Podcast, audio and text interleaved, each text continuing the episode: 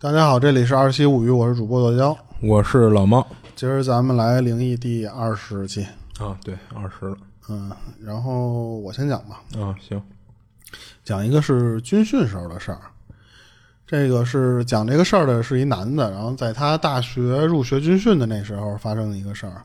他没说在哪儿啊，就就咱们就就当听这个里边的故事就行了。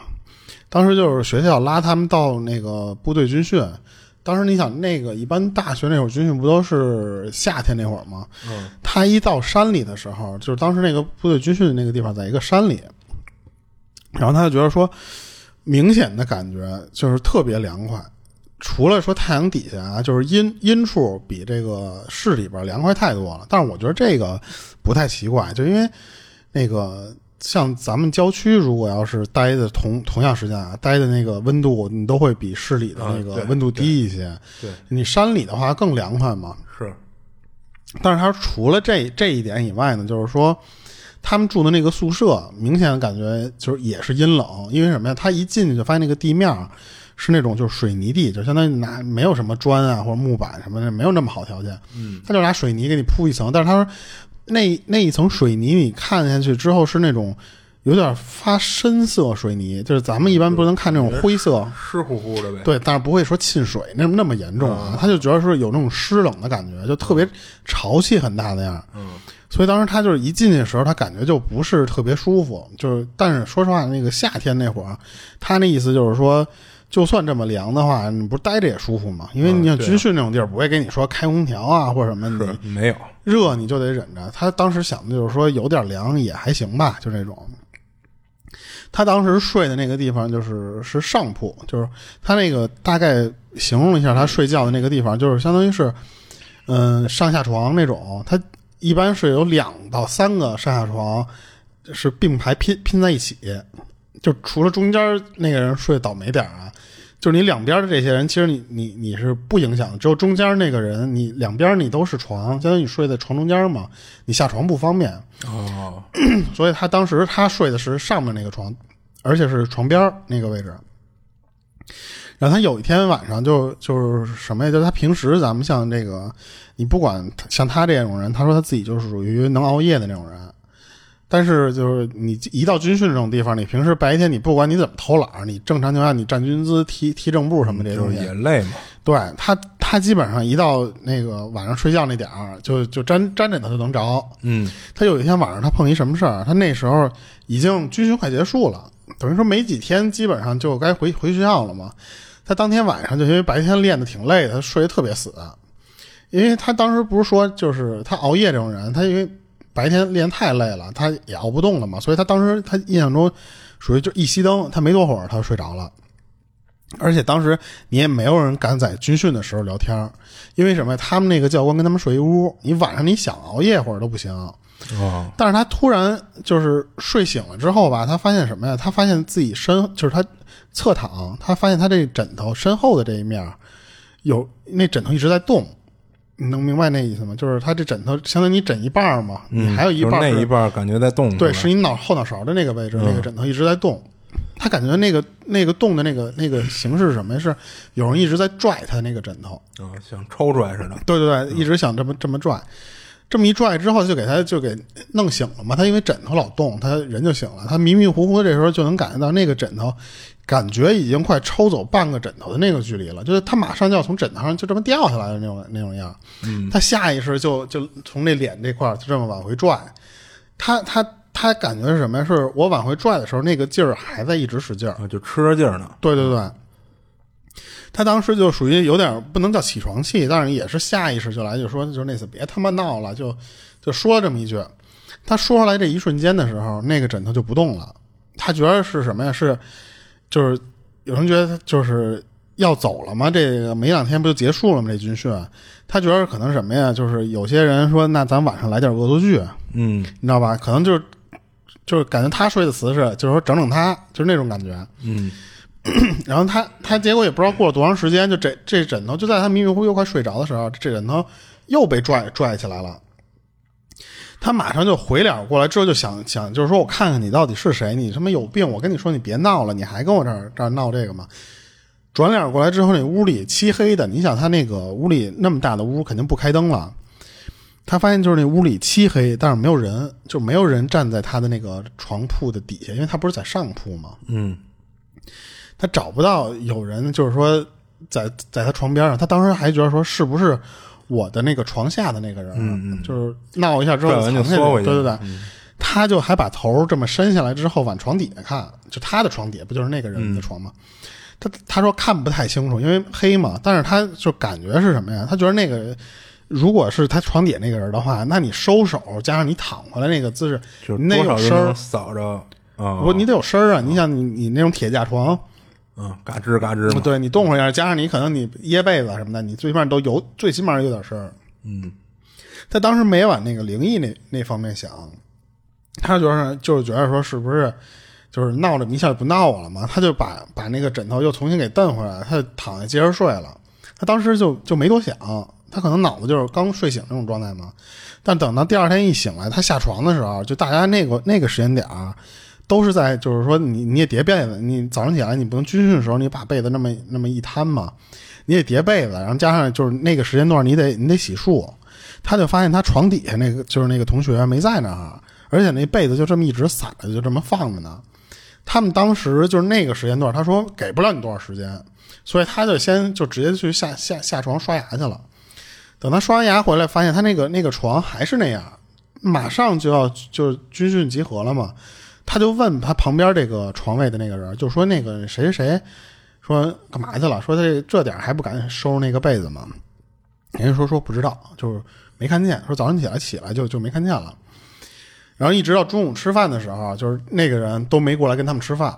你想，按理说啊，这个军训这种东西，你少一个人，你一站队就特明显嘛。而且就是对，而那教官那时候，对你请不请假，人家教官是知道的。嗯当然那个人都没来，他们中午吃饭的时候，他也不敢聊天。那吃饭那会儿，你不是不许说话吗？嗯他就赶着那个中午吃饭，然后加上吃完饭歇的那那段时间，你能顺便往家里不是往那个宿舍撤的时候，他去找人找人问去，就是然后然后人家说什么呀？说只看见了他早上起来看见起来了，然后之后直接就出门了，就是从他宿舍出去了，就就就没回来，后面就不知道，他只看见这么一个。然后没两天，这个军训其实就结束了，等于说这个事儿不是就没有什么后后边话题了，就是这军训结束了。他在那个学校里边碰到那个同学了，他、哦然后因为当时那个刚入学的时候，不是每个人都那么熟，马上就加微信或什么那种啊，就是他当时只能是你看见他才能问他这些事儿了嘛。所以他当时问那个同学，就是说说你是后来你是病了还是怎么着？就后来没看见你嘛。关键是你平时就是他前两天看这人的时候还活蹦乱跳的，就是说是你最后你是逃了是怎么着啊？你你你到底干嘛去了吗？那个同学就跟他说什么说说学校不让我说，他说我就跟你说了之后你千万别传去。嗯，他怎么着啊？就是这一般这么说的，最后都得被传出来。他说什么？他说那天晚上睡觉的时候吧，我被人推醒了。他睁眼一看呢，他不是在下床吗？他睁眼一看，他站他床前面一小孩儿，手里拿了一个球，然后跟他说：“跟我玩球，跟我玩球。”然后他他反应过来了，他知道那个这种地方你不能有小孩儿吧，而且那个点儿怎么可能会有小孩儿说让我跟他玩球？他马上下意识就是闭上眼，嗯就是，但是他闭上眼的这一会儿功夫吧，那个小孩一直在推他，还在跟他说说说跟我玩球，跟我玩球，他就一直在那儿闭着不敢动会儿，他不敢睁眼再看了嘛。这时候突然耳边就传来一句说跟我玩，嗯特别生气了，就说跟我玩。嗯，吓他妈我一跳，我操 然后他就一直就是说，那我就只能装睡。他说我不不知道我该干嘛，他就一直就相当于就是闭着眼睛，就是装装着那么那么睡着那个样。后来你在我上铺骂人的那个那个时候，我都听见了，但是我不敢出声儿，也不敢睁眼，不敢，因为他不敢再睁眼去看去了。他等于说，他这个同学是听见，就是讲故事这个人，他当时不是因为说别闹了，他说那句话的时候，他说我听见你说那句话了。但是我不敢睁眼，我不敢跟你说什么东西，因为我怕那个东西还站在我旁边。我当时那一晚上，我就一直这么这么装睡，我僵在那儿，一晚上没敢睡觉，因为我怕那小孩一直就等着我呢，嗯一直等到就是天蒙蒙亮，就是感觉到那个太阳起来，外面那个窗户外面有光进来的时候，他直接起床就去找那个教导员，嗯直接就跟他说说我难受，他说我军训不了了，说我我不行，我我要回去。那教导员说那意思开，因为他教导员不知道这东西，他就说你难受，你难受你也得坚持啊。他除非你说你去医务室看看，说你这有什么病，那你你就你能停下来，你说别军训或者什么的，要不你都用这借口，那谁、啊谁都不军训了嘛。嗯他就把这实情跟这个教导员说了一遍，说了一遍，就是他把说昨天晚上看的那些东西什么什么的，然后他说什么呀？说我不管你同不同意，他说说什么我也不军训了。然后那教导员不信，教导员不可能信说有这种小孩什么的嘛。最后他处理什么招啊？他跟他爸妈说了，他让他爸妈给学校打电话，就是说我孩子怎么怎么着，就用以家长的口吻，那学校就没辙了。等于因为那军训也就没差几天了，所以学校最后也就说，那你愿意走就走呗，就回学校，让他先回到学校了。当然前提就是这个事儿你别乱说去，啊对，就是这么一事儿。啊，哎，那你说那个小孩儿，按理说他是够不着上铺的，就如果是一个人的话啊，对，这就是就是恐怖的地方。你说如果他当时回头看见了一个小孩儿，那你说那小孩儿是不是就是悬在半空中？嗯，那应该就是我当时我听他说是一个小孩的时候，我就在想他是怎么能够得上铺的那个枕头，对对然后去拽他那个枕头去了。嗯嗯，我觉得那个那个是最最最玄妙的地方了。或者说就是如果他不会飘的话，那就是顺着那个那个楼梯爬上去，站在那个楼梯上转。啊，对对对对，但是我觉得还是悬在空中 更更吓人是吧？对对对。嗯，行。对，而且你看他其实他后来第二次他是回头看了，啊，对，但是其实他没看到人了，但是那个那个人睁眼第一次，他底下那同学睁眼第一次，他就看到有小孩了。是有的人可能就是能感觉到一些异常，但就是看不见嘛。嗯，对对对对对，所以这玩意儿没没法解释嘛，就有的人那就眼睛干净看见了，那就认倒霉了。嗯，行，我分享一个，然后分享经历这哥们儿，哎这等等等会儿，我我我突然想起另一个事儿了。嗯啊。咱们初中军训的时候，嗯，哎，不是呃，不是初中，高中军训的时候，高中军训跟我没关系啊。对对对，但是是咱们初中一个同学抛，啊，你别说名了，抛那时候跟我啊跟我讲过一个他军训时候出的事儿。啊，那你说，但这个事儿不灵异，这个事儿后来就科学家有辟谣啊，就是说什么呀？他也是刚进怎么，还科学家有皮？不是这个他这个，你听我说就完了。啊 他那时候就是说高中刚入学，也是拉到那个山区那种就，那时候咱们不是都去南口或者什么去哪儿吗？嗯他说他当时去那地儿，他当时觉得就是那个旱厕，他受不了，因为他他从小他住楼房，他他不习惯那种旱厕，嗯，他说难受。然后后来，但是他们军训的时候，那个你中途你要训练的时候上厕所，你只能去那个地方上厕所去。嗯他有一天晚上在军训的时候，他就晚饭的时间点儿，就天儿已经黑了，他就去那个厕所去上厕所去了。他和他另外一同学一块儿站在一个墙根儿那儿，因为他说什么？他说他我为什么要说那旱厕那事儿？他说他受不了那个脏。那什么，他们等于是没站在那个旱厕该上小便的那个地方，他是站在了一个墙角，他站在了一个墙角的位置，说就那次我尿墙上就完了呗。他俩就这样这么尿的时候，突然从墙的另一头咕咕咕咕飞过来俩鬼火，哦。就冲着他俩就是这么，哦。他说就那种绿色鬼火，咣就这么过来了。他说当时我就跟那个教官说，我说我他妈不练了，说你 你给我处分我都不练了。当时不是说你不不那什么，是要不是给处分还是什么玩意儿吗？他说给处分我都不练了，说他妈我看，但是后来不是科学家就是什么林火，说有解释那个嘛，尤其就是山区了一类这种对，儿。咱但是当时那时候咱们听的时候，没有科学家站出来的时候，就是还觉得我操这这好玩的东西都没见过。他说我见着那，他说你见的时候你就不觉得好玩了。嗯，他当时就也是，你想他去的第一天，他他就不训练了，嗯然后我这就完了。嗯，行，那我接着讲，就是分享经历这哥们儿呢，说这事儿是发生在他朋友小 A 身上的。然后小 A 呢，在高中的时候辍学了，就因为家里条件不是很好。然后小 A 他爸呢，又因为出了意外，就已经不在了。那作为家里的大儿子嘛，就是他得替父亲照顾这个家呀。然后他还有一个弟弟，一个妹妹，所以小 A 呢就辍学。辍学以后呢，就开始四处就找活干。就不过因为当时他是未成年嘛，所以工作肯定找的也不太顺利，就四处碰壁嘛。然后有一天呢，就是小 A 一个亲戚知道他家里这情况，就给他介绍了一工作，是在一个那个工地干活。就是虽然每个月工资不高吧，但由于他是未成年，也没有工作经验，所以小 A 呢也没犹豫就接受了。那还一点好的是什么呀？就是这雇主啊给他提供住宿。哦，那这对当时小 A 来说就简直太好了，就不用每天来回来去的就赶嘛，就是因为离他住的地儿也不近，就还能省一笔交通费。那本来他工资就不高嘛。那给他提供的住宿呢，是属于工地上那种就是已经建好了，但是还没开始对外销售的那种空置的房子。然后当小 A 呢，就是从家里带来行李准备入住的时候，这雇主给他指定的可以住的那个房子，他一看就基本上已经住满了，就没剩什么床位了，而且里边有好多都是孟加拉劳工，就是他这事儿不是国内的啊，嗯。然后语言呢和生活习惯都比较难以相处，这小 A 呢就找雇主说这事儿，然后这雇雇主呢，因为和小 A 那亲戚是朋友嘛，所以就给小 A 换了一个住的地方，就安排他住在那个工地最里边的一个三层的一个独栋房子，就当然肯定不是这这独栋都是让他自己住啊，嗯，这房子其实是这老板的临时的休息室，偶尔呢也会招待一些客户暂时住着。所以这房子里呢，就是电视、冰箱、空调和家具什么的都是样样俱全嘛。更好的条件啊，是啊。那小 A 呢，平时就住在这个二楼的一间屋子，就唯一不好的地方啊，就是他这独栋的位置比较偏。就不过这点问题，就对于小当时的小 A 来说，就肯定就不算问题了。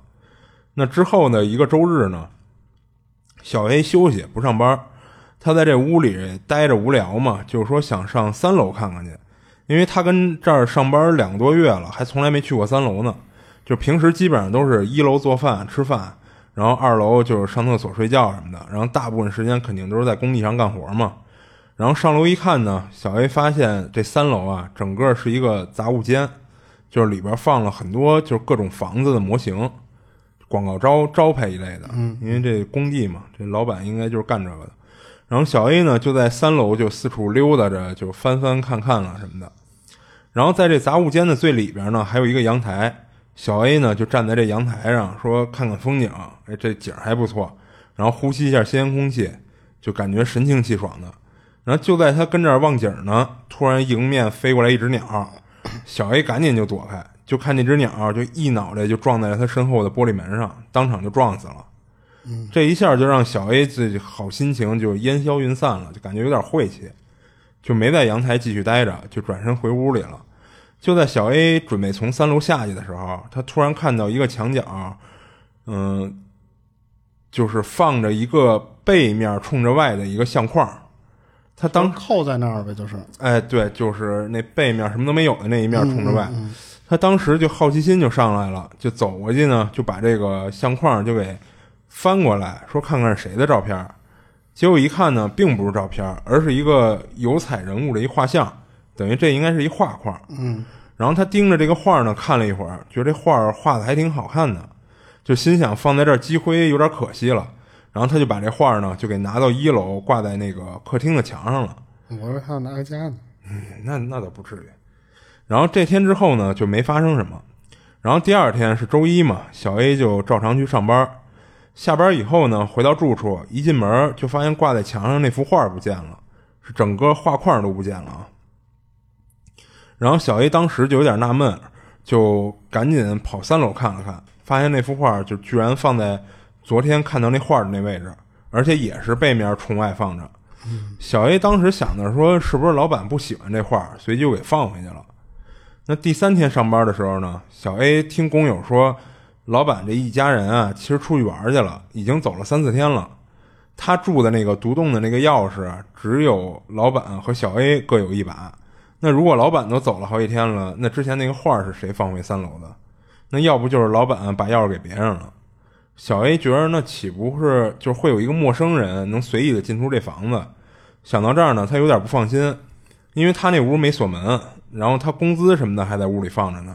于是小 A 呢就赶紧回去把屋门给锁上了，然后正当他锁好门准备回工地的时候，他突然听到那个楼上好像有脚步声，然后他就上到三楼看了一眼，发现什么人都没有。然后小 A 呢这会儿想，反正老板也出去了没在，他就把那画呢又给拿到一楼挂上了，而且他也不确定是不是老板给拿回去的，然后再挂上试试看。他那多喜欢那张画啊！然后呢，就就可能小孩儿嘛，然后呢就回那个工地局上班了。然后等他晚上下班到家的时候，就发现那个画又不见了。小 A 觉得估计就又被人给拿回三楼了。这会儿小 A 呢就先去确认了一下自己那屋的门锁，就是发现没事儿。然后他就想了一个招儿，他打算把这个老挪画的这个人给揪出来。然后等到隔天的早上呢，就是他特意大早上就去到工地，跟他那个工友们说了这事儿，然后跟他们商量说打算逮着这人。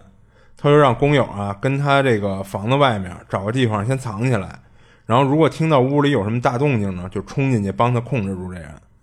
然后小 A 呢就回到屋里，又把三楼的那个画又给挂到一楼了，然后从正门就离开了，然后再偷偷的呢从这个他这屋有后门啊，就从后门又进又回这屋里了，然后躲在一楼厕所里。然后一楼因为一楼这厕所的位置啊，就是正好通过门缝。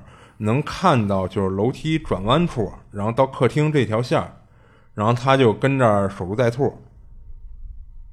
因为那人就是他，不是等于每次都放回三楼嘛？嗯，那肯定路哎，对，肯定得上楼梯嘛。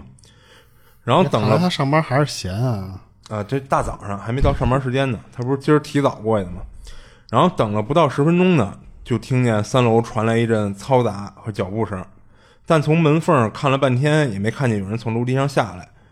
然后等的有点着急的小 A 呢，就拎起墩布当家伙，就悄不蔫的就从厕所出来。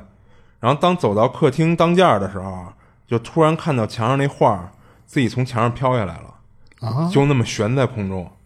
然后吓得小 A 当时就大喊了一声。然后屋外的工友听到小 A 的喊声呢，赶紧就乌泱一帮人就冲进来了。一进屋呢，就看见小 A 就翻着白眼儿，口吐白沫，然后一通乱挥着手里拿着那墩布。还不时还时不时往自己身上抽，然后嘴里也听不清说的是什么，就一直跟那儿喃喃自语的小声嘀咕，说着说着还会就是大声叫两声。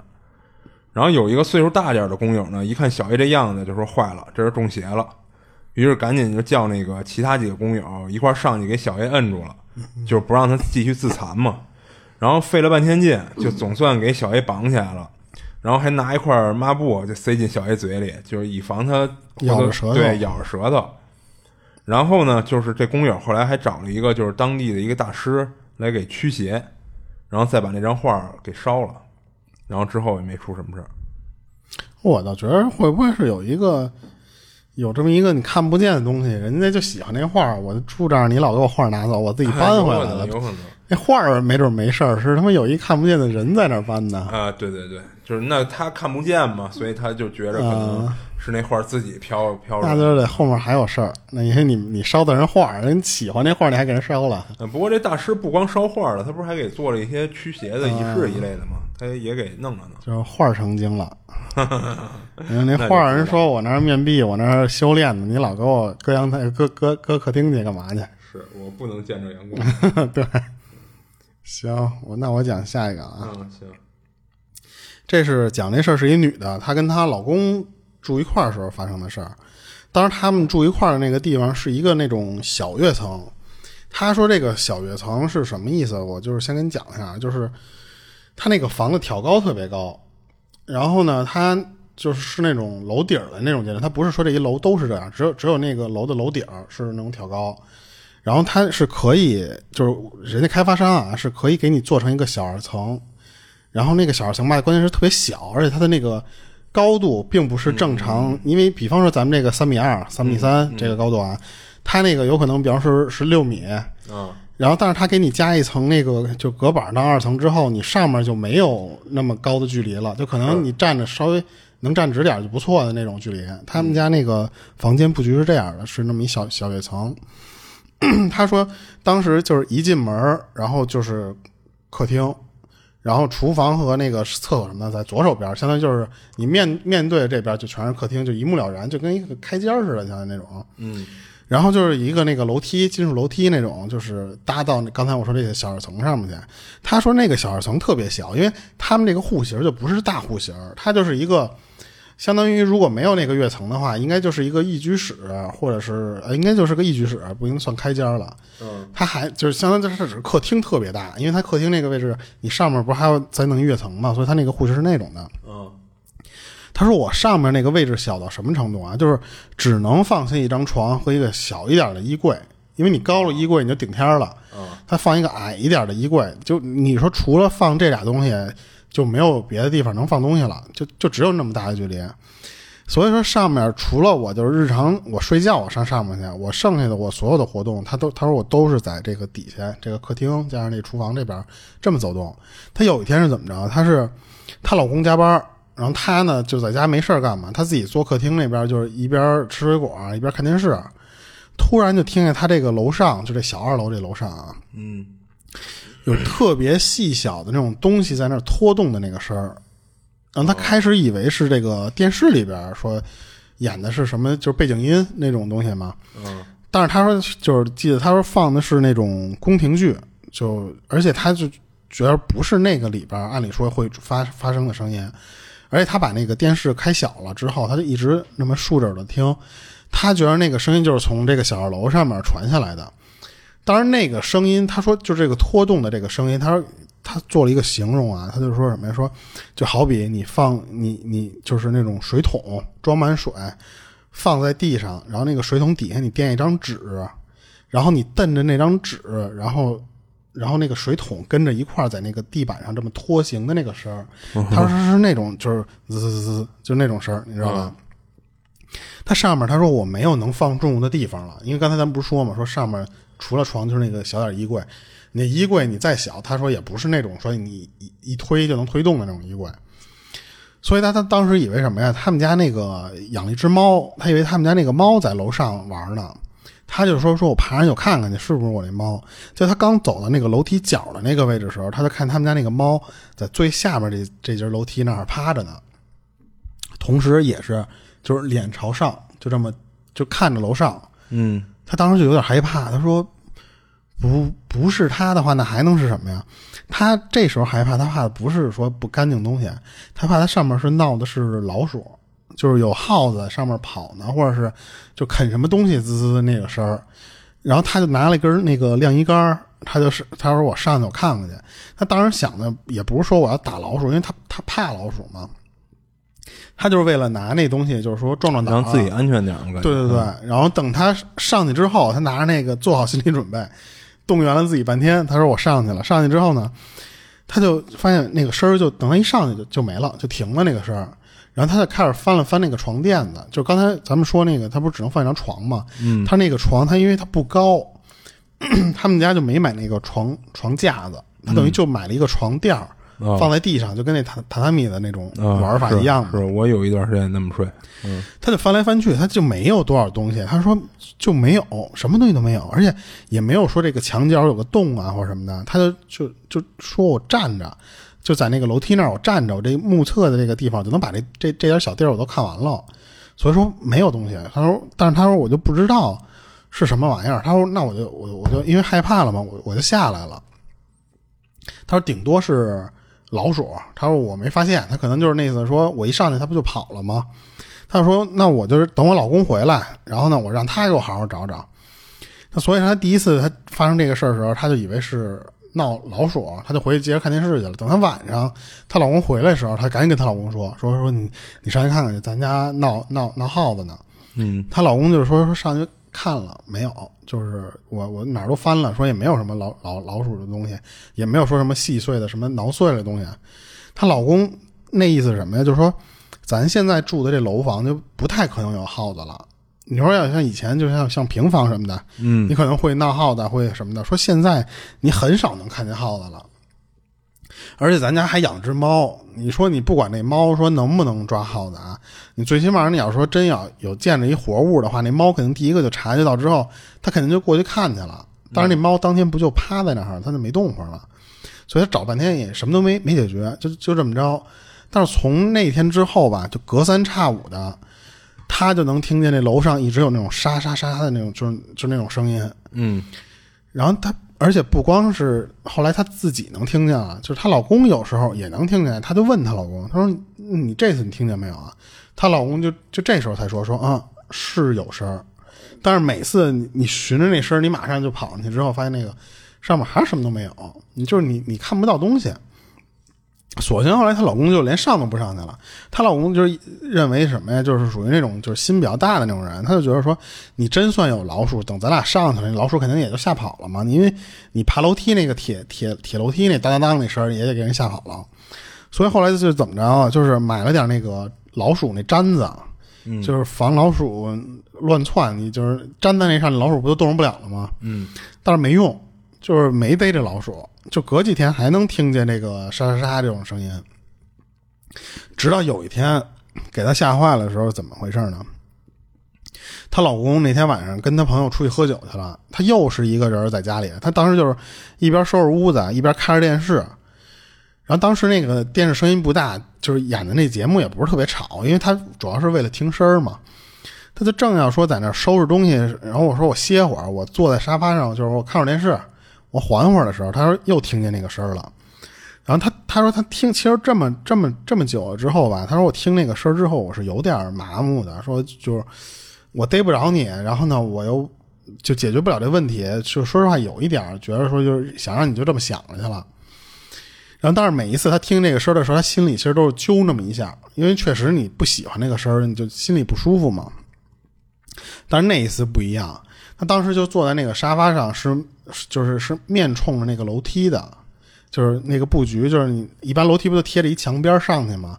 他他们家那个布局相当于就是什么？电视在楼梯前面这个底下这个地方放着，嗯，然后沙发是这么这么，你不正好能看见楼梯吗？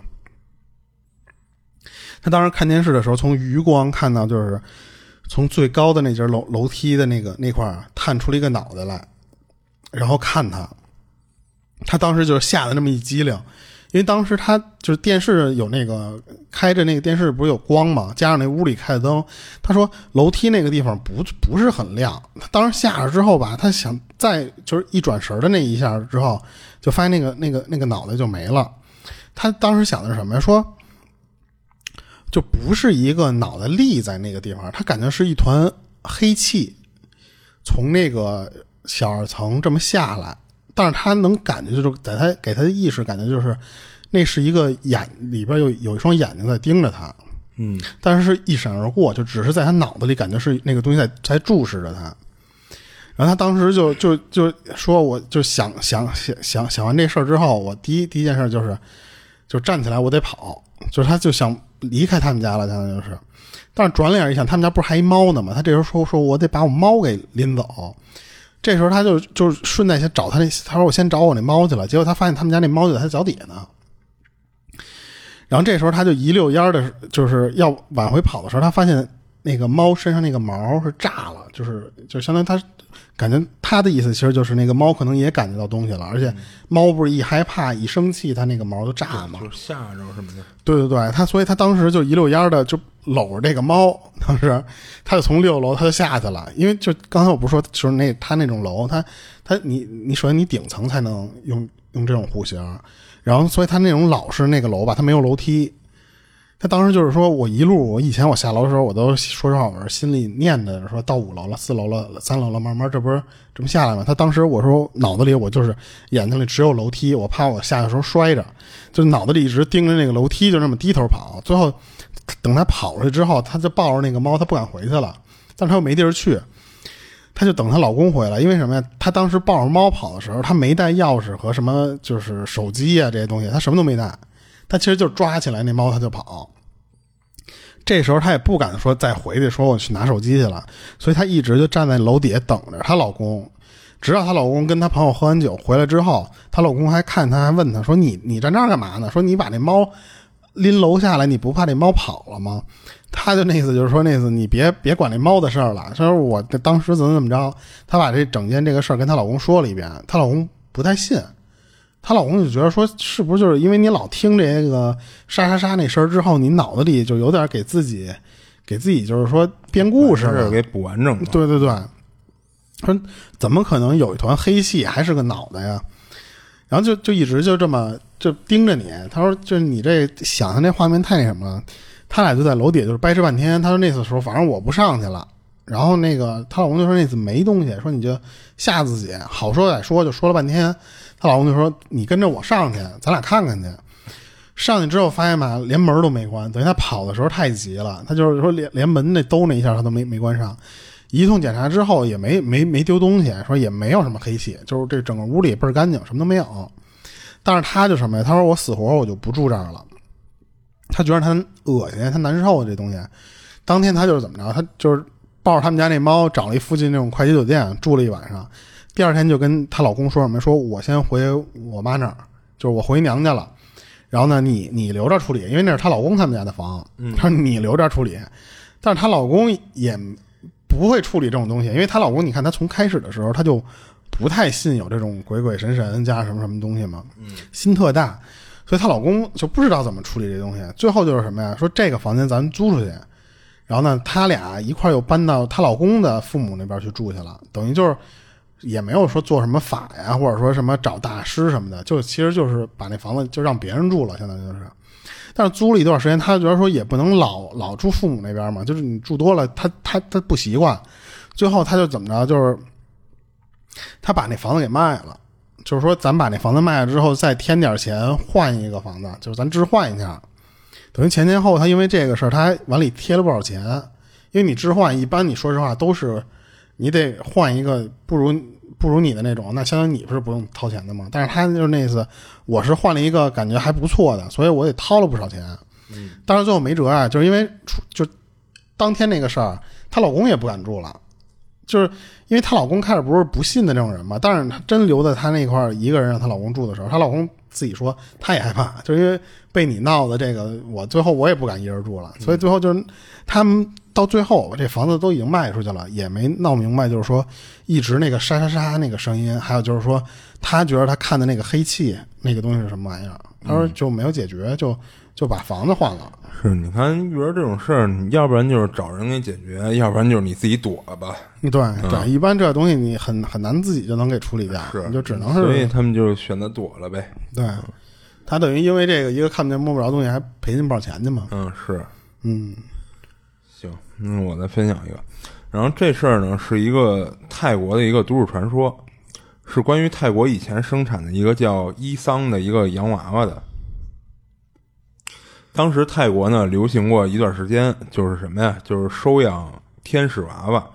这天使娃娃呢，其实就类似于我们知道的这个芭比娃娃，就是做的栩栩如生的，比较好看。嗯，然后穿着穿着各种各样。而之所以叫天使娃娃呢？是因为据传啊，这娃娃生产出来之后，要经过僧人的祝福，然后能给收养的人带来好运，就有点类似于护身符的这种效果。然后应着当时这么一个大环境呢，就这个伊桑的娃娃就被生产出来了。当时这娃娃的做工呢就非常精细，就虽然是泰国当地生产的，不过就是精细程度啊，让当地人都认为这是一个。外国进口的高档货，不泰泰国的手工业还有什么轻工业，其实挺好的啊。是，所以呢，就是一经推出到市场上，一下就爆火。那这一下呢，就火了小几十年。但是之后呢，不知道是因为什么，这伊桑娃娃突然就从市场上消失了。那有传闻说呢，是和一起灵异事件有关。这事儿是这样，就是大概在九十年代末呀。泰国有一个特有名的一个电讯公司，电讯服务公司，然后这名字我不会念啊。然后这公司呢，就是为了配合他新推出的一个座机电话录音服务，就和当时在曼谷的这个伊桑娃娃的玩具生产商合作。因为当时这娃娃火嘛，就特别推出了一系列的一个电话留言。凡是这个电讯公司出周边了，就是哎，对，就是一个联合嘛，相当于是。然后，凡是这个公电讯公司的用户呢，只要打一个特定的号码，就可以听到这个伊桑娃娃的录音。然后内容大概是：就是喂喂，你好吗？我是伊桑，多谢你打电话给我，不过我暂时不在家，有什么事情请留言，我会转告我的主人。拜拜。嗯，就说这么一段话。然后当然了啊，这就是这段话肯定是配音员录制的。不过，趁着当时这娃娃的热度，就是为了让娃娃更人性化，吸引更多女孩购买，这电信公司呢就和生产商搞了这么一个服务。这服务推出之后呢，确实是让两个公司双赢。结果这个服务推出没多久啊，就传出有一个被邪灵附体的易桑娃娃就流到了市面上，就弄弄到最后呢，就没人敢打这个有易桑留言的电话了。哦，然后当时呢，据说这个被邪灵附体的伊桑娃娃是被一个小女孩不幸买到的。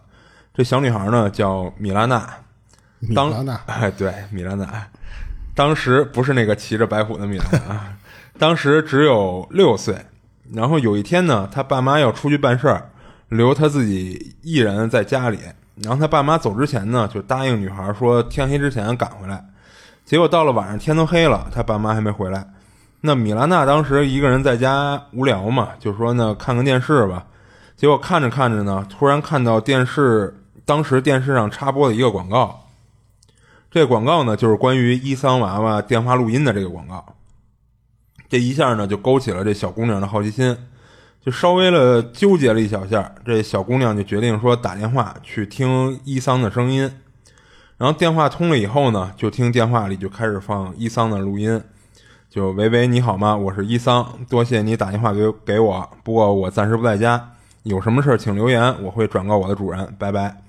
小姑娘听完这段话呢，就挂了，她觉得很新奇，很好玩，就原来伊桑的声音是这样的。然后等过了二十多分钟呢，孩子无聊嘛，就又拨了过去。接通后呢，同样的开始放伊桑的录音。喂喂，你好吗？我是伊桑，多谢你打电话给我，有什么事请留言，我会听到的。我快要出门了，拜拜。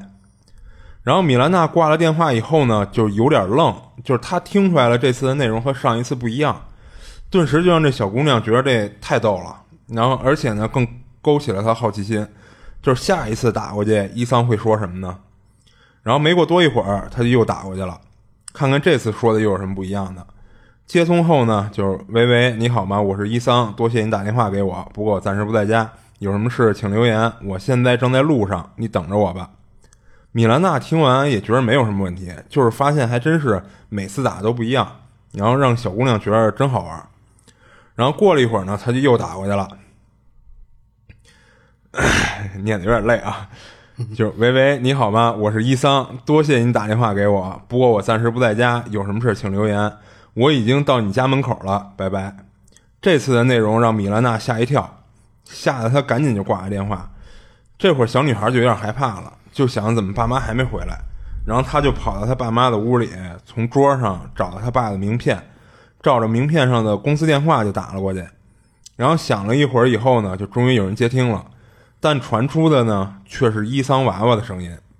就喂喂，你好吗？我是伊桑，多谢你打电话给我，不过我暂时不在家，有什么事请留言，或者你可以转过头来，因为我已经在你背后了。我靠！米兰娜没听完后面说的就给挂了，然后就开始大声喊：“你走，你走，我不要你，我不要你！”然后米兰娜的大喊大叫呢，就惊动了隔壁的邻居。邻居以为这家里进坏人了，就破门而入。进来以后呢，看到米兰娜一个人在那儿大喊大叫。而那个伊桑娃娃看不出有什么异样，就跟那儿放着。最后，米兰娜把这事儿呢就跟他爸妈讲，但是俩人都不信他。就从这开始呢，米兰娜每次看到伊桑娃娃都会特别害怕，然后身体也越来越差，就有点日渐消瘦的感觉。他爸妈呢就带他去医院检查，查不出任何毛病，然后又带他去看了心理医生，看了很多次也一点没有好转。最后他爸妈没辙，只能把伊桑娃娃给送到了一个寺院里。就从这之后呢，米兰娜身体一天比一天好，就慢慢恢复了健康。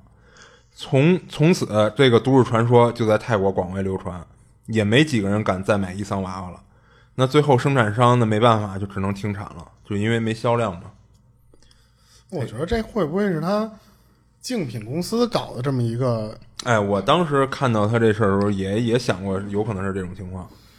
就是因为你太火了，你就是有点儿，比比方说像咱们那时候说这个突然爆火那个动感地带，嗯，然后那你别的运营商怎么办呀？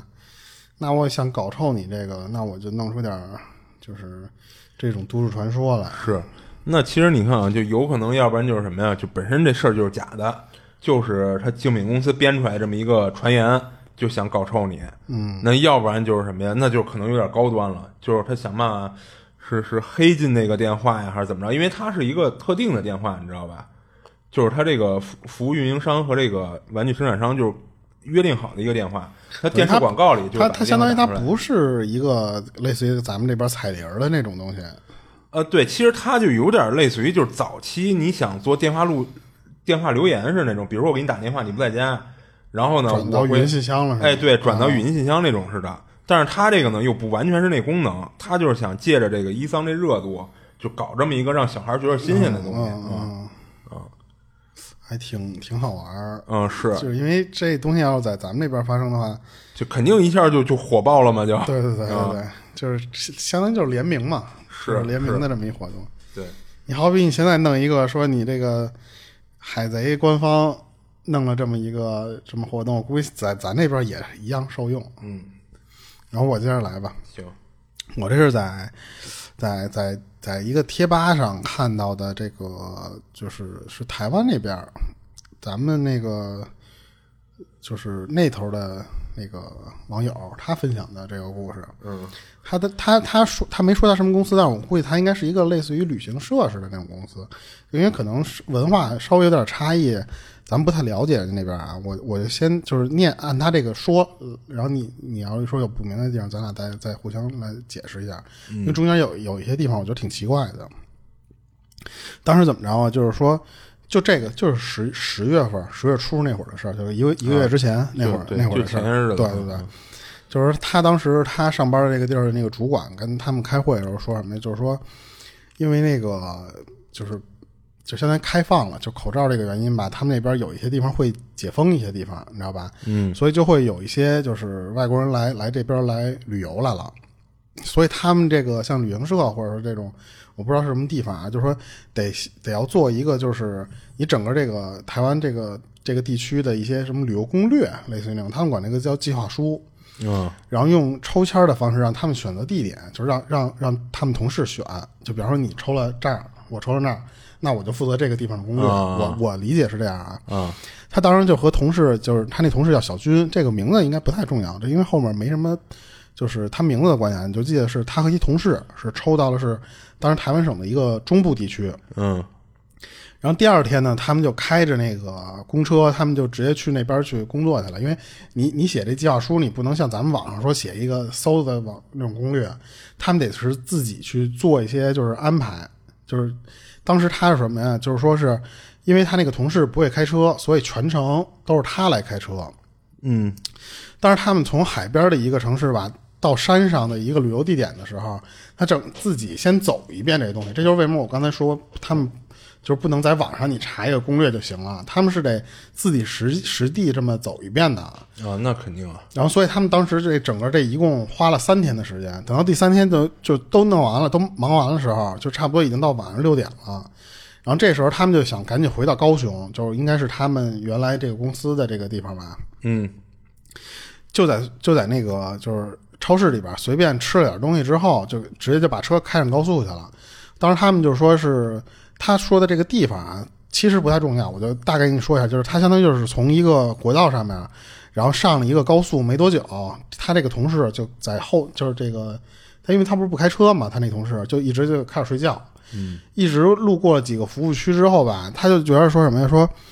这个同事一直也没起来想上厕所。你看咱俩，比方说一一起出去的时候，然后咱俩都说，比方说你下个服务区你要不上厕所的话，那下一个再下一个你要你要上的话，就得五十公里以外了啊。嗯就是他们也是那样，就是直到了他们到了一个就是过了这个东山服务区没多久的时候，他那个同事才突然就是睁眼跟他说了一句说说我想上厕所了，说我都快憋不住了。他听的他的同事说了这个之后吧，他就就有点儿，就是那意思，说你你忍了很长时间，你还憋不住了，那刚才你怎么不说呀？因为他、啊他已经过了好几个了，你你就睁眼你就说你憋不住了。嗯他当时就看着那个导航地图，就说什么说那个还有三十公里就到下一个那个休息站就可以上了，说你再你再憋一会儿，就那意思，你再忍一会儿。开了一段时间之后，他们就到了那个叫新化休息站，嗯应该就是一个服务区吧，那那种。人因但是他说这个服务区吧，他只提供厕所，没有别的东西，就可能还跟咱这边确实不太一样啊。嗯他们到那个休息站的时候呢，就是没有看到有其他的那个车停在那个休息站门口。但是这时候他那同事不是憋坏了吗？尿急了，他刚把车停好，他那同事就把门给开开，之后就直接就奔女厕所就去了。这他讲这故事这个人也是一个女的啊。哦，然后，当然过了五分钟吧，他在这个车里的时候，他就想说说我要不也去上一个厕所去吧。他当时他等于说他自己也也就后他那个同事前脚进去之后，他五分钟之后他也跟着进厕所了。一进厕所吧，他挑的那间就是让他觉得说不舒服，他就赶紧就退出来了，就等于说他就觉得可能不干净或者什么的，就是是这个原因，他就哦，退出来了，他就随便找了一间，就又开始就接着上厕所呗。他刚坐在那个马桶上没几秒，就觉得他身体左边这个地方特别凉，左右两边的那个温度不一样。哦，他就就拿手在这个空中就这么挥了挥，他就感觉就是那次，哎，也没有风啊。他说为什么这个两边的温度能差这么大？但是他刚才不是也因为他上厕所嘛，所以他就就是那意思说，就是我不想让我那同事等太久，你知道吧？我虽然我我不是后进去的嘛，他同事他可能就出来了，所以他当时就想什么呀？算了，就没没没当就当这事儿就就是很很意外的这么一事儿吧。所以他当时就是都忙完他这一套之后吧，他就是说那次我就出去就可以了。但是这个时候他就一直在感觉就是他左后方那个地方，他说有一种注视感，他就那次就是说有人一直在盯着我的那种感觉，就心里肯定是那种毛毛的那种那种样呗。但是他当时想的是什么？他说：“说我刚才进来的时候，就是我隔壁，就是他左后边这个门的那个开关是红色的，就是他就他就觉得说，是不是那个那个厕所我进来的时候，那个那个地方有一人，他不会是在那个里边一直偷看我的吧？所以他就赶紧就是嗯马上就这么一一转，往往这左后方一转头，发现就是也没有人。但是他觉得说，他说我就算没看见人，但是我感觉那个注视感还在那儿呢。他就赶紧就各种你要提裤子，你知道吧？就就就就开厕所门来了。这时候他的左耳朵这块突然被吹了一下，就是就这么着吹了这么一下，嗯然后整个左脸瞬间就麻了。嗯，那肯定啊，然后这时候他就觉得说，就是我鸡皮疙瘩都起来了，赶紧就洗完手就跑回那个车里了。这个时候他发现他那个同事还没回来呢，但是他又不敢回厕所去找他那个同事了，他给他那个同事打电话。他那个同事就说什么说说我这儿上大号呢，就那意思，哦快快完事儿了，就你知道吧？你你再等等，就那种。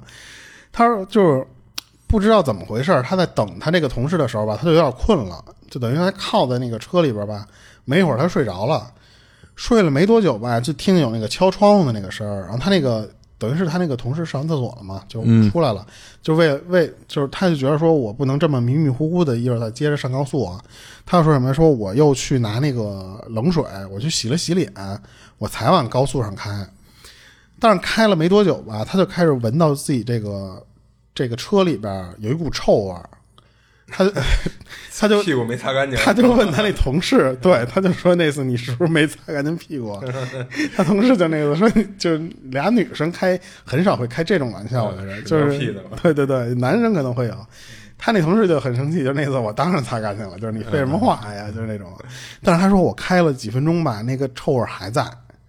然后索性最后他是怎么着呢？他说臭到就最后他已经把那个车窗户全都给摇下来了。嗯然后他他就这么着开了没多一会儿，他看到是什么呀？是看到了新化的一个告示牌儿，就是就在路上那高速公路上看到了一个新化的告示牌儿。看到那个之后没多久之后吧，他就有点犯困，他就有点迷糊了。就 我觉得就是闻屁味儿闻多了，脑子晕了 那种感觉。对，那可够凶的。然后当当时他就怎么着？他开着车呢，关键是因为他当时不是他同事不会开车呢，他前后都是他开。他他自己开着开着快睡着了，他当时那个车已经在那个高速上就是蛇行了，你知道吧？啊，但是他那个同事就就那个醒着，知道他那儿这个车来回摆动的嘛，就给他拍醒了，就那个说你你别熬夜了，要不就清醒点儿。对他他们当时就决定说在台南那边找一个饭店，咱就临时对付一晚。嗯有就他就说什么呀？说就是真的就是感觉我是盯不住了，所以最后他们就是从那个就是高速什么国道这么转下来之后，在附近一个小旅馆，他们最后其实就就住在那儿了。嗯，当时他一进那个房间，就是赶紧的就特别快的就洗完澡，然后他躺床上没多久就睡着了。然后但是他那个同事小军他还在看看电视，睡到一半的时候吧，他就突然被那个电视那种就是没信号的那个嘶那个声儿就给吵醒了。他就想，就是说，就是骂那个他同事一句，就那意思说怎么他妈就是开这么大声儿。嗯然后他在那儿发现房间整个就是黑的，就没开灯，你知道吧？然后只有窗外的那点光和电视，就电视是开着的啊，但是屋里灯都是关着的。他就下床把那个电视给关了，然后就就接着回回回床上接着睡去了嘛。但是没睡多久吧，他那个电视又是开始是那个那个沙沙那个声儿，又给他吵醒了。然后这次他他再抬头看的时候，他发现是什么呀？是有一个黑色的人影儿，就站在那个电视机前面，就这么一直这么看着他。他以为是他同事呢，因为他当时不是说嘛，他把那个灯什么都关了，所以其实你看不清楚那个人到底是谁了。嗯他以为是他同事，他就说什么说小军，你把那个电视关上，说他妈太吵了嘛。他就翻个身，结果发现他那个小军那个同事这时候正在床上睡觉呢。哦他就一下就觉得说这个房间怎么这么这么奇怪？说那个人是谁呀、嗯他再把这个视线移到那个电视那方向的时候，就那个人就不见了，就没了。他以为就自己说看错了，他就这时候他就起身，他直接把那电视的那个插头给拔了，就那次说我让你老响，我连电源我都给你关了。嗯他躺床上之后吧，躺没多久，然后他就感觉是身体上方这个地方就有风一直在那么那么吹，他觉得冷。他他的这个就是女孩嘛，就会留那种刘海儿，她明显感觉她那个刘海儿都已经被吹吹起来了，就是来回这么动。她怕是什么她？怕是那个空调的那个风一直在开着，所以她怕因为那空调一直对着她吹，她有点会就是吹感冒或什么的那种嘛。所以她这时候她就起身就想把那个空调的那个风速调小点儿，就那次别吹着我了呗。但是她走到那个空调的那个就是按键的那地方，就是那种中央空调，它是在在那个墙上的那个对对对。他才发现那个空调根本就没开着，就它不是那种制冷，就是是那种正常循环风，你知道吧？就是微微风那种。他说我把手放上去之后，他发现那出风口那块就没有什么风，他就不不应该是那个空调的那个风了。然后就这时候，他突然就全身起鸡皮疙瘩，然后他就感觉又有人在他那个后边有人盯着他。这时候左脸左耳右边人就像刚才在厕所的时候那种，就这么吹了这么一下。然后他索性就是什么呀？他就把那个屋里的灯，他说那次我全开开，我看到底是有谁。但是发现就肯定什么都没有嘛。他这时候就跑回床上去了。他这个就躲在床上的时候，他一直就就听到就这房间里面一直有人就在在他这个床边就这么来来回回走路。哦他最后他也不敢看了，他就直接把那个被子裹在脸上面，就这么捂着就睡着了。但是他不知道睡了多少多长时间吧，他又被冻醒了。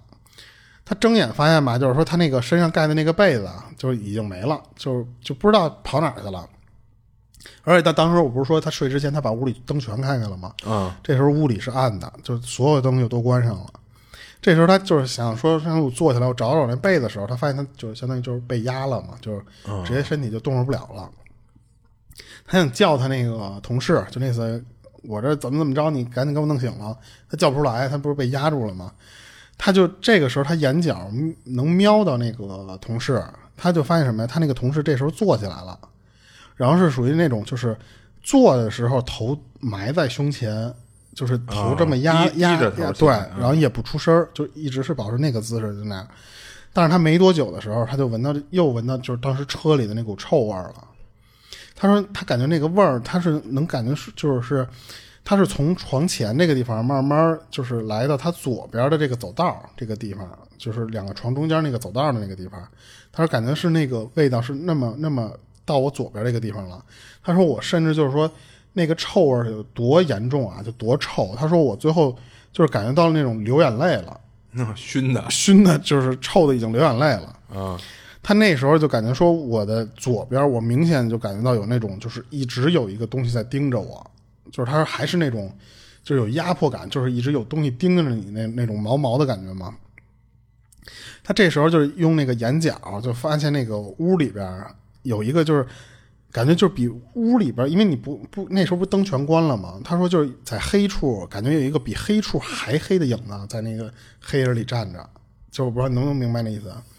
就那个那个角落已经非常黑了，但是你感觉那个黑处一个纯黑，就好像是涂了一身那种吸光的对对对对，材料。他说是那种的，是一个影子，就站在那个地方。嗯然后呢，他慢慢觉得就是自己就是喘不过气儿，就是呼吸不不不痛快了。然后这时候脑袋，因为他缺氧了嘛，他就他脑子就开始晕了。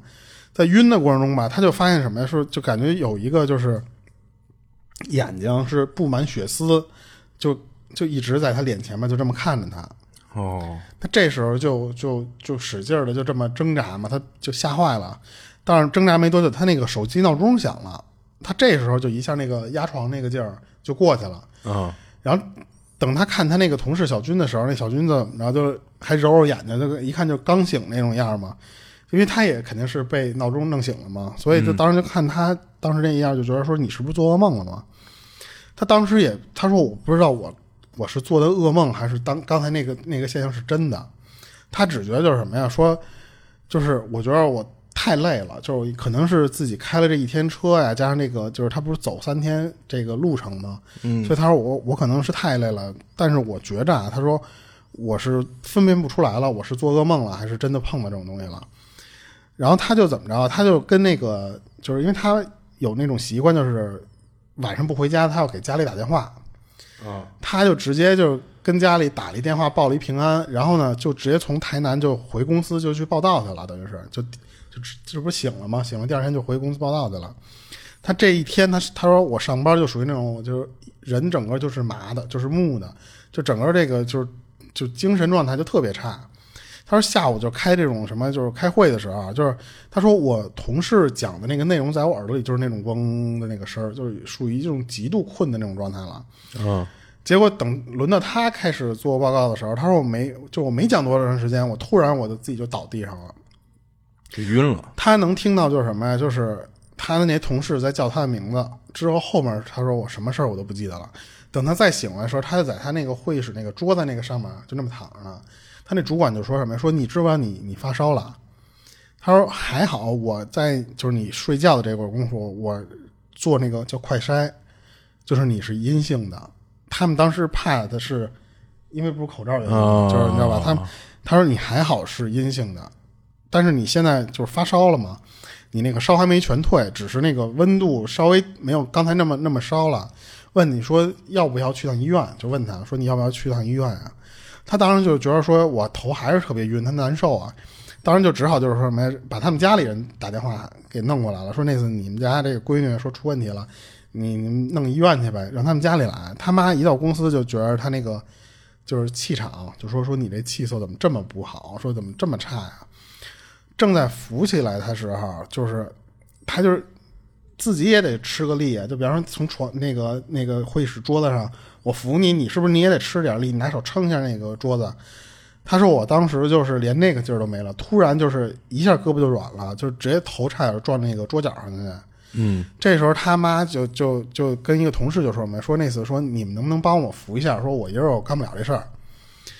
等到他这个扶到车里边之后没开多久，他妈就说什么，说咱们这个不像是发烧，不像是那什么，说咱们直接去他们那个当地不是有那种宫庙嘛？他说咱们直接去宫庙里边去找师傅去给给你处理吧。说这个应该医院治不了。他说我一直到那个宫庙的时候，我那个头都就是疼的都快裂了。他说我就是受不了了那个那种疼，而且就是他跟师傅就是对话什么的。他说我感觉我就是特别不想跟他说话。人家给我做完就是一系列的这个仪式之后，我就直接吐了，然后整个人就软在那儿了。那一那师傅就跟他说什么说，你是中了那个阴煞。然后这又是一新词儿哈，你是中了一个阴煞，然后呢，这个你的这个磁场，然后又刚好跟那个阴煞对上了，相当于你这相当于是天时地利人和，就该你，你知道吧？就那种，给他开了一张符纸，他跟他说什么？说你这个七天之内拿这个就是就是这符纸什么的，就是先先清洗全身，然后再把那符纸放那个你床床床边上，就这样。然后之后又让他去就是拜一些什么神神像啊或者什么，你知道吧？就那些东西，他那个烧还没退，但是他最后就是看完你这这些东西，相当于你开外感之后不管用，他还是得回到医院那边，你你得治发烧啊，他就跑到医院去了。医院那边那都查了一遍，说说你没太大事儿，就是给你开点药，就那次给你开点退烧药，你回去吧。他好在什么呀？从那一天之后，他说我不知道是因为吃了那个退烧药，还是那个师傅给我做的那个。就各种那个什么符纸什么那些东西，他说我三天之后这个身体就完全好了。然后之后就是那个他妈说他就是在那个就是桌子上不是扶他那一下，他不是手一软吗？他妈当时碰到他身体的时候，他说：“我刚才感觉你那个身体完全就是凉的，就是冰的，哦就是，所以他妈为什么给他带到那个就是宫庙里边去给他看了？他说，按理说你发烧的时候，你身上应该是是发烫的，但是他整个人身体是凉的，最后就给他带到宫庙去看去了，然后最后就是等于就后来就好了嘛。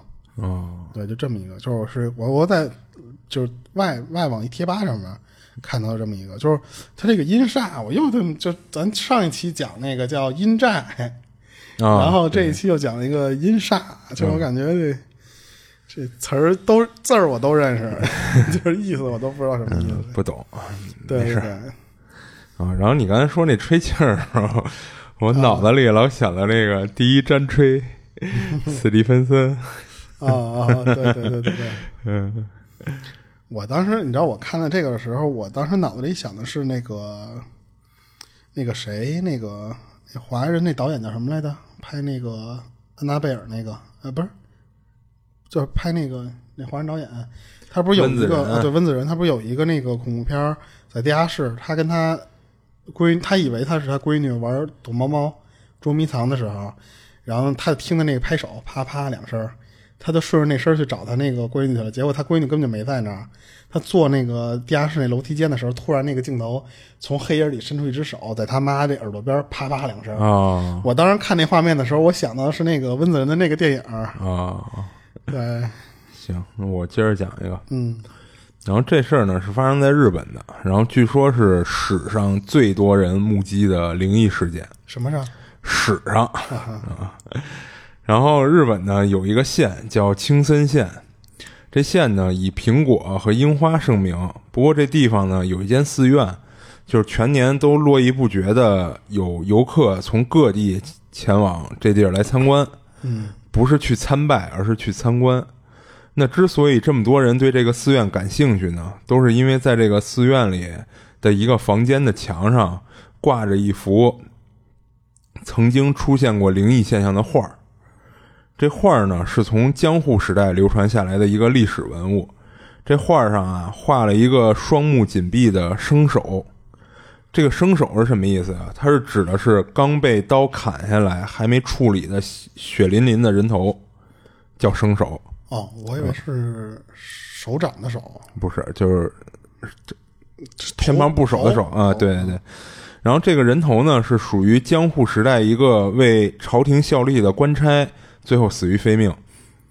然后在一九七六年八月二十号，然后日本的某个电视台上有一档节目，介绍了那幅据说据传说特别邪门的画。然后节目主持人呢，就亲自前往这家寺院内，然后来到挂着那幅画的房间啊，然后这主持人以这个画为背景，开始对着那个摄影机讲解这幅画的来历和画上人头的一些相关历史。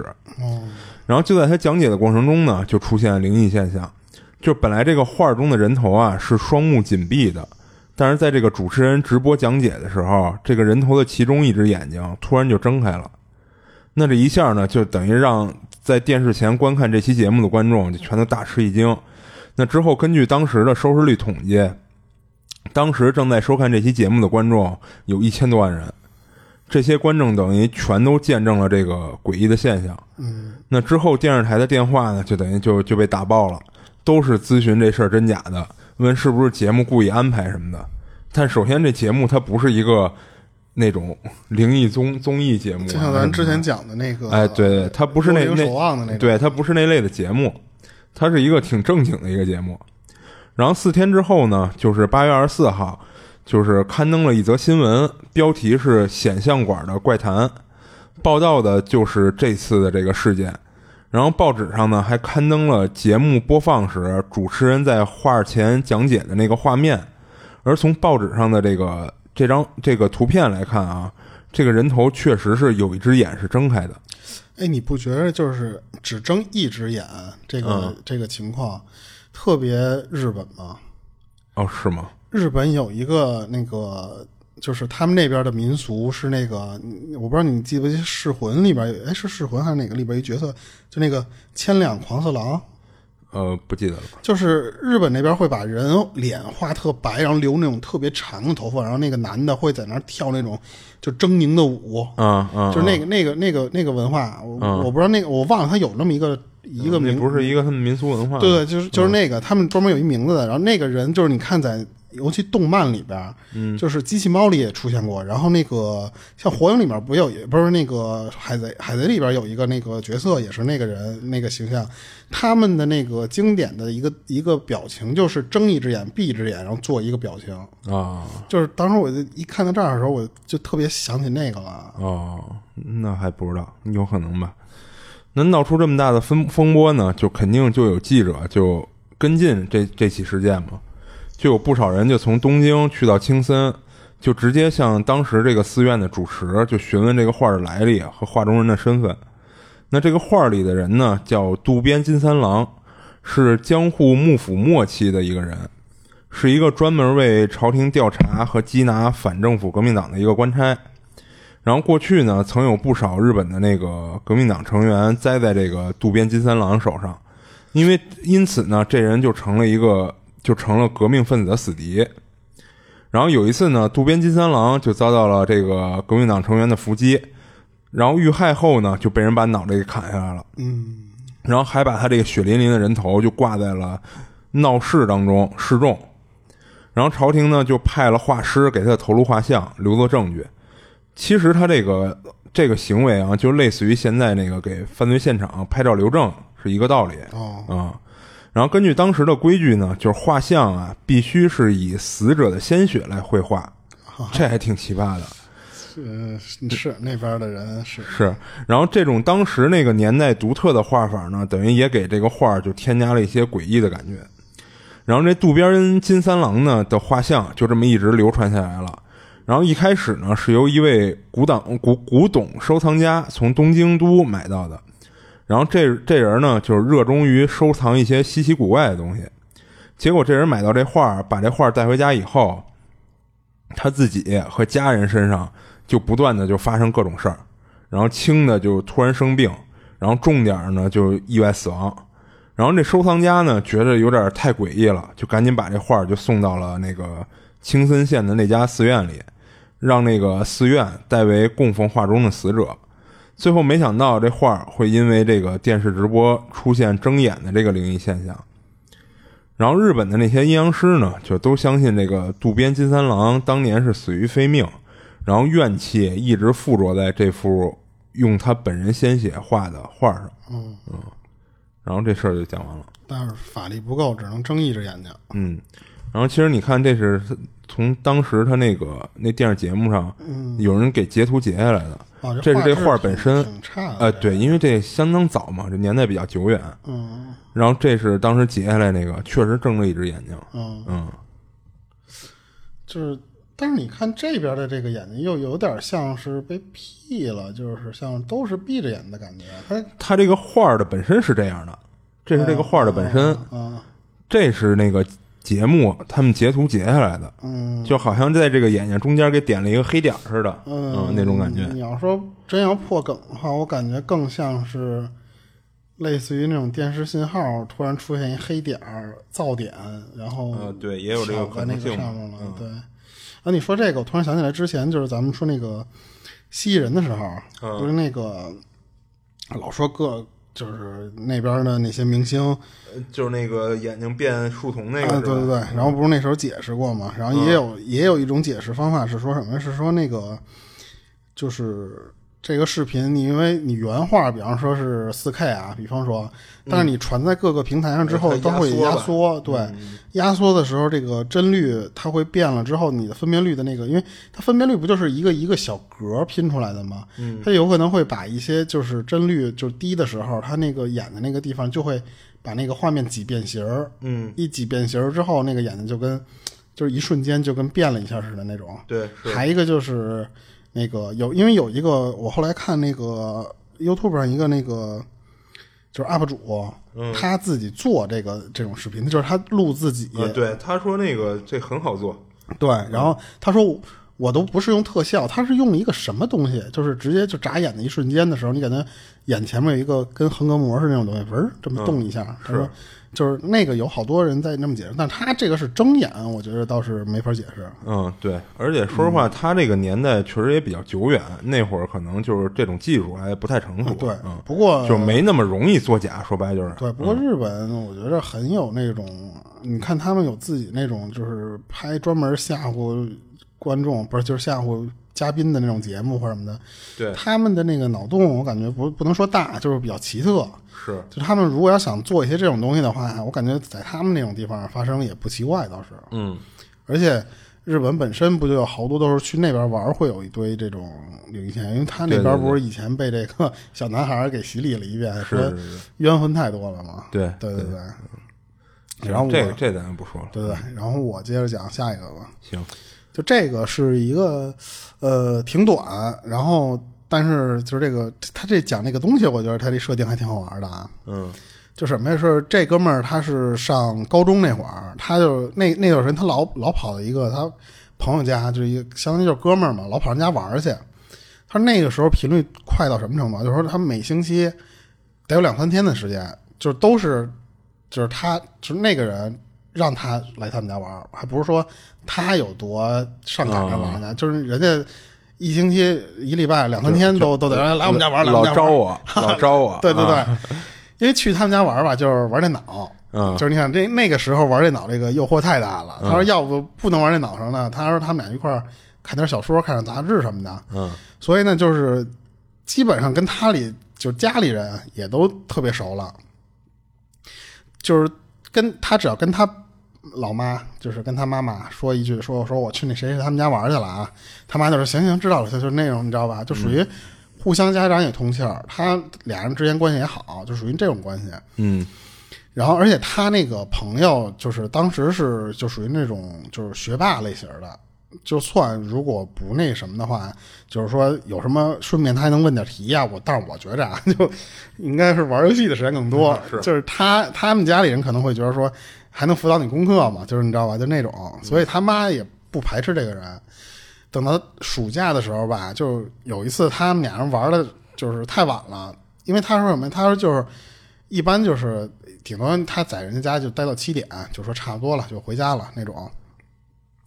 但是那一次吧，他爸就主要说什么？说晚了，说那个那次你就直接在我们家吃个饭，然后你再回去呗。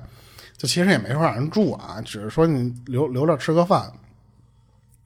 而且他爸属于什么呀？就是属于那种，就是能跟自己孩子打成一片，加上跟他的这个朋友就讲那事儿的人能打成一片，这种人，所以就是能跟他们聊，就是当时哪个游戏好玩，什么电影、漫画好看什么的，就是能跟他们聊这些东西的。所以当时他就觉得，就是跟他爸聊天也特别好好好玩、有意思的事儿。是还一个原因是什么啊？就是他其实一直就就生下来没多久，他爸就不在了，所以他其实。很向往生活里有这么一个父亲角色的人出现，你知道吧？嗯，这都是就是旁话啊，就是这个都不重要。然后暑假的那会儿，就因为你第二天你又不用去上课去了嘛，所以他就就就留到了九点的时候都没走，就是一直待的挺晚了，相当于是。然后这时候就是说他要回家的时候，他那个他那个同学的爸爸就跟他说：“那次说我开车送你回去呗。”嗯，他呢就是说那次没必要了，说那个就是你就就。不不愿意麻烦你们，而且他说什么？说我妈来接我来了，哦，然后呢，就等于就停停外面了，你知道吧？所以他就走了之后呢，他说我每次其实就是走路回家，其实这中间也就半小时的时间。他就是很喜欢那种就是夜里没人的时候，自己呢在在城市里这么溜达那种感觉，你知道吧？他就那个时候他就有这种就是莫名其妙的开心，你知道吧？啊。他当时他那个同学家住四楼，然后呢，地下停车场就是有 B 一和 B 二。他爸呢是就是有时候会还会开车带他们，就是就是出去玩去什么的嘛。所以他其实对他们家这个就是几层加上什么布局什么的，早就了如指掌了嘛。他当时就直接跟他说，就是他爸说那意思说不用不不用您送了，说我自己走。所以他当时就是什么呀，就摁电梯，摁那个一层电梯按钮，他就就就是那次我就走就得了。等他进电梯的时候，他就是这个门关上之后把，这电梯慢慢的往下走嘛。他当时他说那天我感觉什么呀？就是我从四楼往三楼的时候，就是这个过程中时间比我感觉要长了很长，就是特别奇怪。但是在过这个三楼以后，这个顺序就是三二一这个期间，就是特别快的那个就到了。他当时就是只觉得长，但是没没有想多少。但是到了一层之后，那个电梯没开门，直接奔 B 一去了。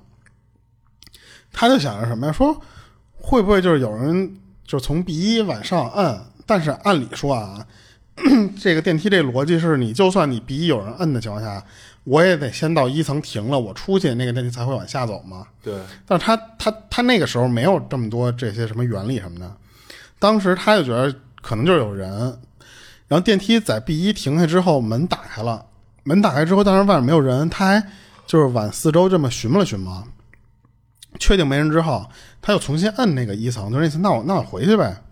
但这时候那个电梯就居然还是往下走，就直接开到了 B 二去了。这时候他就觉得说不对了，说怎么还能往下还能往下动啊？这个时候怎么着啊？就是他就询问了一下那个停车场里的那个那个布局，他就说什么？就是就是除了有几排车以外吧，没有什么人，也没有说就躲在哪儿的那种人，说这捣乱的，你知道吧？所以他就又摁关门摁一。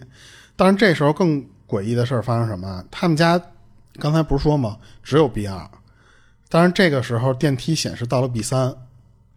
而且停在 B 三停了，他说得有十来秒的时间。他这个时候其实是有点有点怵了，因为他他说我从来我我很熟了嘛，他说我从来不知道还有 B 三啊，他就一直看那个那个电梯那个面板，他说你看那个电梯面板上也只有 B 二，他说怎么能到到 B 三的这这个深度？然后当他就感觉这时候正奇怪，他那个电梯门没开啊，就是关着的时候，他在电梯里呢嘛。然后这时候电梯又往下走了。这时候面板写的是 B 四，然后到 B 四之后，电梯门开开了。这时候他就真慌了，因为他说 B 四就没有光，就整个外面就是黑的。他说连那个就什么紧急逃生的那个小牌儿，那个那个那玩意儿，按理说如果黑黑暗中应该是常亮的嘛。他说连那个都没有。他就这时候就按着那个电梯门，他还就是扒开头往左右这么看了一会儿，就发现什么呀？就是说。我我想找找那个楼梯，就是因为电梯旁边不是一般会有一个楼梯吗？他说我想看看那个楼梯那个方向。他他是觉得什么呀？就是如果不行，我就赶紧奔楼梯那边跑，你知道吧？但是他发现什么呀？就是这一层就没有那个楼梯出口，就没有。然后他仔细看了一下吧，他就觉得什么呀？他说就是明明就没有任何这种灯光的这个地方，他就隐约就觉得什么呀？是能感觉出来有一种那种紫色，但是非常暗的那种光。他感觉有，就这个 B 四这个这个地方，它会有这种光。他这时候吧，就是周围这个门什么的也没东西，而且就是能看到是前面就是一个走廊，就是没有什么没有什么就是那种能见度了。但是我能看到那个那个弱弱的那紫色的那个光。他这时候特别害怕了，已经，他就退回到这电梯，就一直在那摁那个一层，一直这么摁，但那个门就就就就等于说一直就没没关上，一直这么开着呢。等到他突然害怕的时候吧，这时候突然来了一个男的，从那个电梯外面进来一个男的。那个电梯刚要慢慢慢慢关的时候，他一只手伸进来了，然后把那个门挡住之后，进来这个男的，就是怎么着，就是探着头进来的，你知道吧？他头先进来的，然后呢就直接就站在他旁边了。这时候他就悄悄瞄了这么那个男的一眼，就发现那个男的就就跟没看见他这个人似的，就是眼睛就正直冲前面这么看。他当时就觉得说什么说这个。就很尴尬，他就觉得说，怎么会突然这么一个人？而且他说，我感觉更大就是诡异，就是为什么 B 四这个地方会突然出现一个人啊？嗯。然后这个时候吧，他发现那个男的一进来之后，什么都没摁，他就直接就站在那个电梯里了。这时候门自己就关上了，关上之后呢，他就看那个电梯那个面板上那个数字，就慢慢往上升了，升到了 B 三。这时候电梯门开开了，那个男的从 B 三出去了。哦。他这时候跟着那个男的去往外探了一下头，他发现就是什么呀？就是 B 三和 B 四是长得一样的，就是特别黑，什么都没有，你知道吧？然后他就发现是那个男的，就直接就就从就走着走着就进入黑暗里了嘛，就是他就看不见了。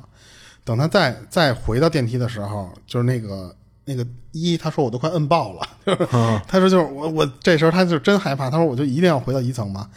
这时候那个门就终于关上之后，给他停在一层了。等那个门打开那一瞬间，他就就看到这个外面都正常了嘛。他知道我到了到了一层了，他就终于就能稍微放心点了。他看见有那个就是楼管那些人，然后他当时问人家那个楼管说说咱那个地下室到底有几层啊？那哥们就是两层啊，就就那个说两层啊。然后他当时就觉得什么呀？说这个这个大叔跟我说这句话的时候，他感觉他说这句话的意思就是感觉像话里有话，但是我觉得他可能这会儿已经是吓坏了。他觉得是这个大叔的这话里还有点别的什么隐瞒，你知道吧？他就说那次只有两层而已啊，就是那那种意思嘛。他觉得，我觉得就是吓坏那种。然后他当时就是想说，就是算了，我别跟他说了，说赶紧走呗。等他过了一段时间，就是在他又要去他们家这个朋友他他们家去玩去了嘛。他就是有两三个朋友就一块儿去，他就他也就是说那一块儿陪着去吧。这次他就等到那个到那个就是他提前到了，他到了之后他就。往那个电梯的那个，刚才我不是说有一个那个楼梯嘛，就是电梯旁边会有一个楼梯。他这时候他自己他说我到早了，他说我就想看一下那个楼梯到底能不能下去。我觉得他这块当时已经吓成那个样了，要我我肯定不敢再去走楼梯看了。嗯，他当时就是说，那我就再往楼梯，就是那个那么那么往下捋，我看我到底能到多少。他说我到了 B 一之后，我是有点害怕的，但是他看能看有人有车什么的，都这底下还有人呢嘛。他就觉得没有那么没有那么紧张，他就接着往就是 B 二走，B 二也是正常的，但是呢，就是等到他往 B 二转过来之后，就发现 B 二那边就没有再往下的楼梯了，就只有到 B 二就停了。哦，他就还在 B 二里边就接着转悠，他就觉得说是不是除了这个入口还有别的入口，然后能再往下走，等他再找了之后就还是没有，等于说他到 B 二之后没有再能更下一步的楼梯了。但是他说，只是就是因为我第二次去了之后，我只到 B 二了嘛，所以其实也没有再受到什么惊吓。而且我之后还是接着会去他那个同学那儿玩，只是相当于就是遇到了这么一个灵异的经历，这么一个事儿。但是只是说，他说以后我再晚，我顶多我不坐电梯了，因为他不是四楼嘛。他说我就溜达下来，我就完了。然后当他当时补充了一个是什么呀？他说那个男的那个衣衣服，我印象还特深呢。他说特别像，就是八零九零年那时候特别流行的那种穿着，就是就是刘德华。他说就特别像刘德华在《赌侠》里边穿的那种，就是你刘德华有一阵不是老穿那种，就是底下牛仔裤上面穿一 T 恤，嗯，那种，然后把衣服衣服塞牛仔裤里，对，你知道那造型，穿一白球鞋。他说那个男的的那个穿着就特别像那个时候的刘德华的那个，因为他特喜欢刘德华，所以他当时那个对那一身衣服特别印象深。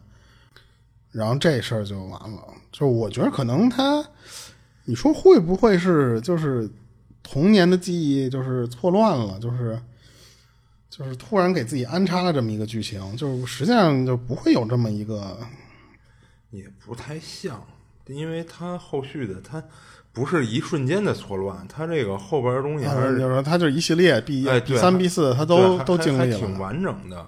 因为像那种一般记忆错乱，它都是某一个小细节、某一个碎片的记错了，然后再脑补上某一些东西。它这个后续其实东西还挺多的，还挺完整的。他这个就有点像我之前我不是说有一个，我看网上说那个有点假的那个，就是说他做梦也是他在梦里做了一个电梯，那个电梯突破了它的最底层之后，他去到地府了。哦，那你说这个他如果就是因为这肯定不是那个人讲的了，就是就是。